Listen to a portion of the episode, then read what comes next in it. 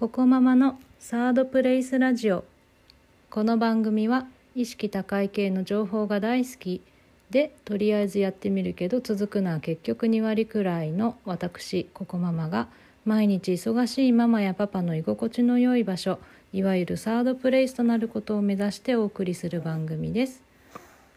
はい今日は怒り度別イヤイヤ期の子供とアンガーマネージメントというテーマでお送りいたします。えー、イヤイヤ期のお子さんを持つパパさんママさんお疲れ様です私もですね上の子がちょうどイヤイヤ期真っ盛りなのでもうついつい声を荒げてしまうこともしばしばですしもうああ言い過ぎちゃったなと反省する日々でございます。えー、そんな中で、まあ、私が実践しているアンガーマネジメントを怒り度別にご紹介したいなというふうに思います。まず怒り度80%ダダダダン、えー、自分の斜め上にカメラがあると想像するですね。えーと、自分の斜め上にカメラがあって誰かに見られてるとか録画されてるっていうのをぜひ想像してみてください。えー、般若のような顔とか大きな声とかきつい言い方まあ、もし自分じゃない他の人がしていたらそりゃまずいでしょうって思うような言動をしていないでしょうかと。そういうふうにちょっと立ち止まってみるんですね。そうすると不思議とエスカレートせずに済むんじゃないかなと思います。もし、えっと、いやいやが家の外で起きたらですねあの今この瞬間にお友達のまるちゃんのママが通りかかったらっていうふうに想像するのでもいいと思います。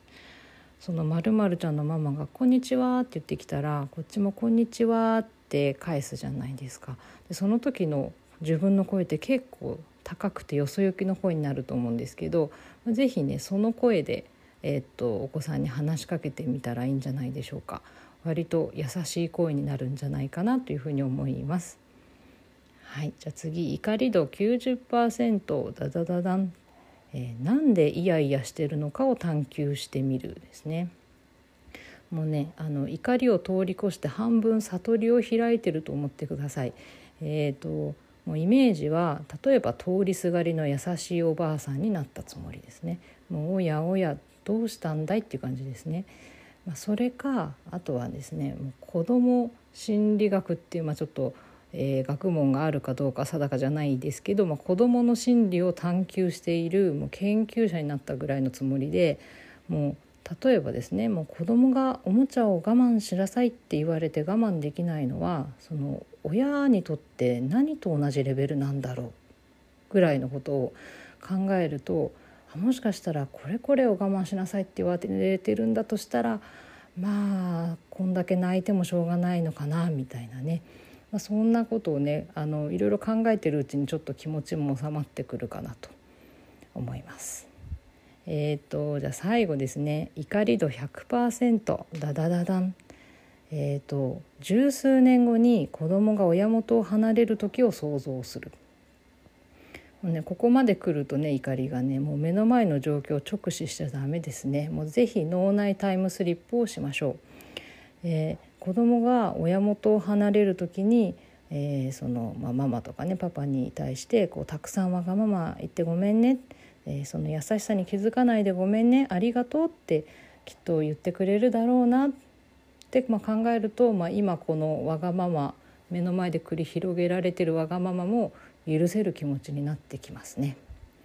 えーと、この時にね脳内でぜひ再生してもらいたい曲は、えー、キロロさんの「未来へ」という曲ですね。えー、2000年代の初めぐらいに確か発表されてたと思うんですけど、まあ、私アラフォーでして、まあ、同世代の人にはなるほどと思ってもらえるかなと思うんですが、えー、私より下の世代の人にもね是非聴いてもらいたいなと思います。この曲の歌詞に、えー、こんなワンフレーズが出てくるんですね。その優しさを時には嫌がり離れた母へ素直になれず